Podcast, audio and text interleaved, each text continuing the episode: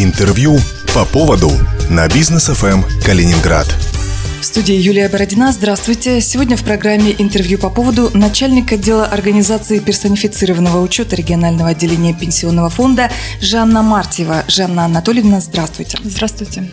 С 1 января вступил в силу закон о введении электронных трудовых книжек. Понятно, что электронная трудовая – это цифровая копия бумажного документа. Скажите, а как физически она выглядит? Э, это цифровой код для каждого работника или, или какая-то карточка, может быть, наподобие снился? Что это? Нет, э, это, в принципе, обычный документ будет только в электронном виде. То есть вот как вся отчетность представляется в пенсионный фонд по другим видам документа, точно так же будет представляться и электронная трудовая книжка. Она сохранит все те же параметры, параметры, которые в бумажной э, трудовой книжке находятся, просто представляться будет в электронном виде.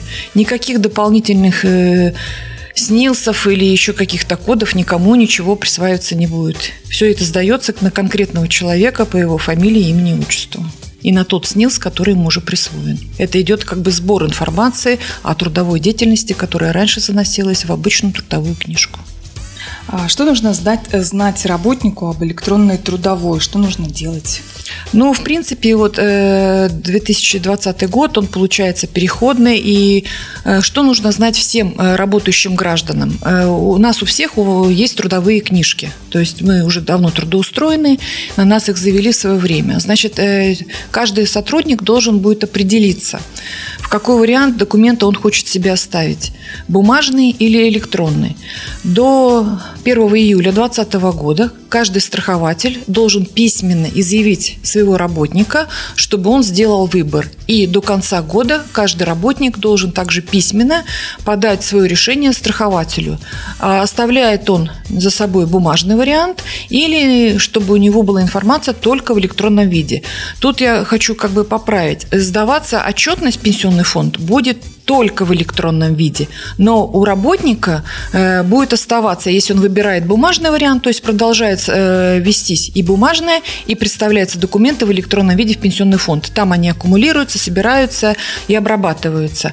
А если кто-то как бы выбирает только электронный вид, значит, страхователь делает соответствующую запись в вашу бумажную трудовую книжку и выдает ее на руки. То есть он ее у себя больше не хранит. А вся информация будет передаваться в электронном виде.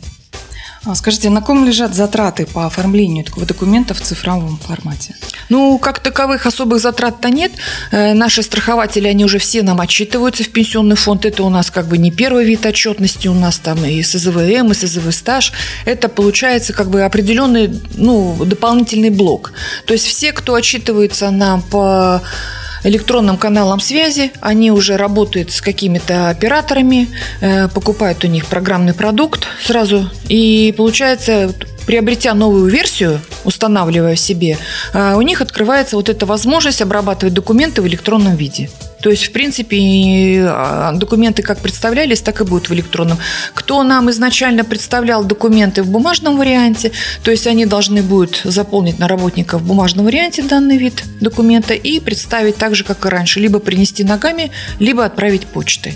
То есть для, скажем, страхователей ничего не меняется. Единственное, что э, я так думаю, что надо переходить вот всем, кто еще остался представлять документы в бумажном варианте, им надо переходить на электронный, потому что это более удобно, более оперативно и более доступно, скажем так.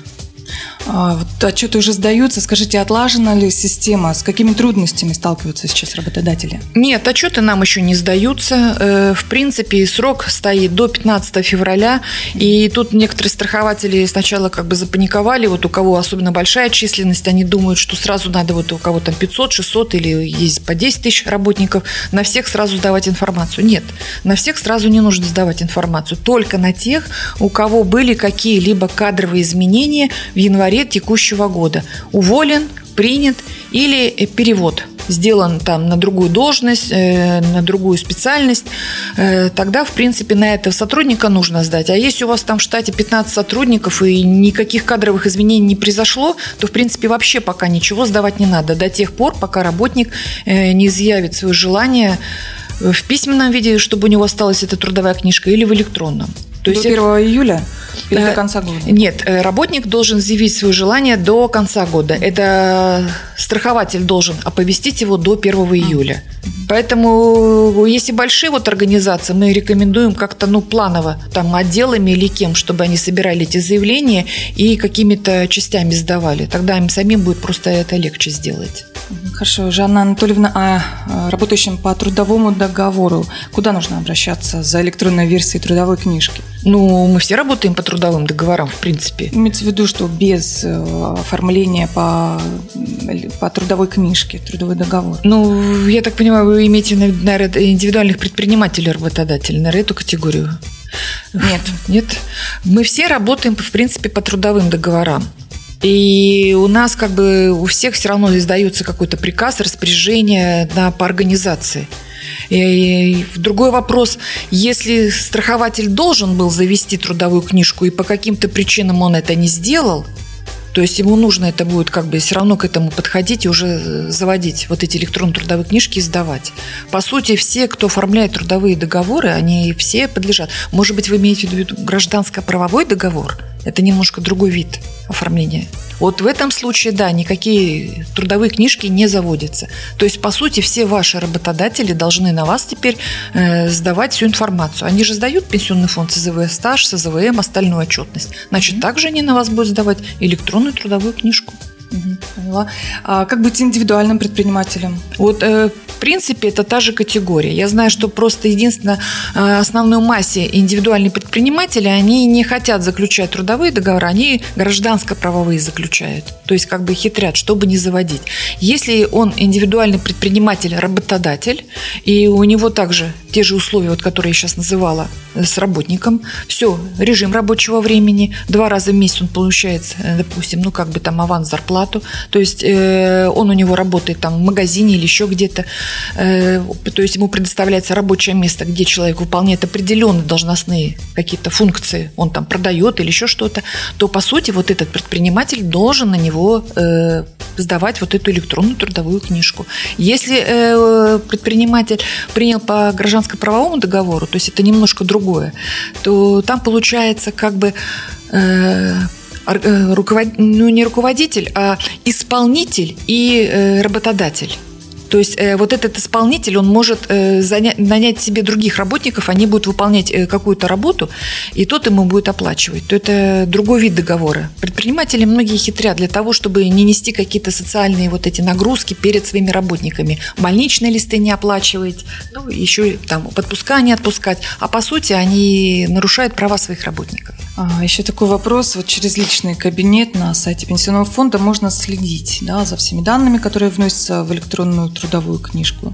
А, все верно? Да, в том числе и открывается сейчас, ну, пока там никакой информации нет, то есть у нас, мы всегда говорим, ознакомиться со всеми данными с лицевого счета можно через портал госуслуг, можно э, через личный кабинет э, сайта ПФР, можно через МФЦ прийти попросить выписку или в территориальный орган. И, в принципе, да, когда уже там накопится какая-то информация, ну или, в принципе, если на вас страхователь сдаст первую вот форму, вы устроились на работу, да, и вы хотите проверить, то вам надо будет обратиться к, к своему лицевому счету через вот э, любой вид сервисов, и вы посмотрите, что на вас представил ваш страхователь. То есть вот он вас принял на работу на, так, на такую-то должность, такую-то организацию с такого-то числа. Или, например, вас уволили с этой организации организации. Вы также можете посмотреть, с какого числа и по какой статье то есть была представлена информация на вас пенсионный фонд, проконтролировать. А вдруг какая-то обнаружится ошибка, куда обращаться, к работодателю или к вам? Ну, в первую очередь, конечно, нужно обращаться к своему работодателю, потому что у них есть право такое корректировать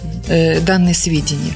Ну, бывают разные там случаи. Люди и в суде доказывают свою правоту. В принципе, э, есть некоторые возможностью пенсионного фонда корректировать информацию на основании документов, которые люди представляют. То есть тут чисто индивидуально, так вот нельзя сказать. Спасибо. Мы завершаем. Сегодня в программе интервью по поводу начальника отдела организации персонифицированного учета регионального отделения пенсионного фонда Жанна Мартьева. Спасибо вам за беседу. До свидания. В студии была Юлия Бородина. Держитесь курса. По поводу на бизнес ФМ Калининград.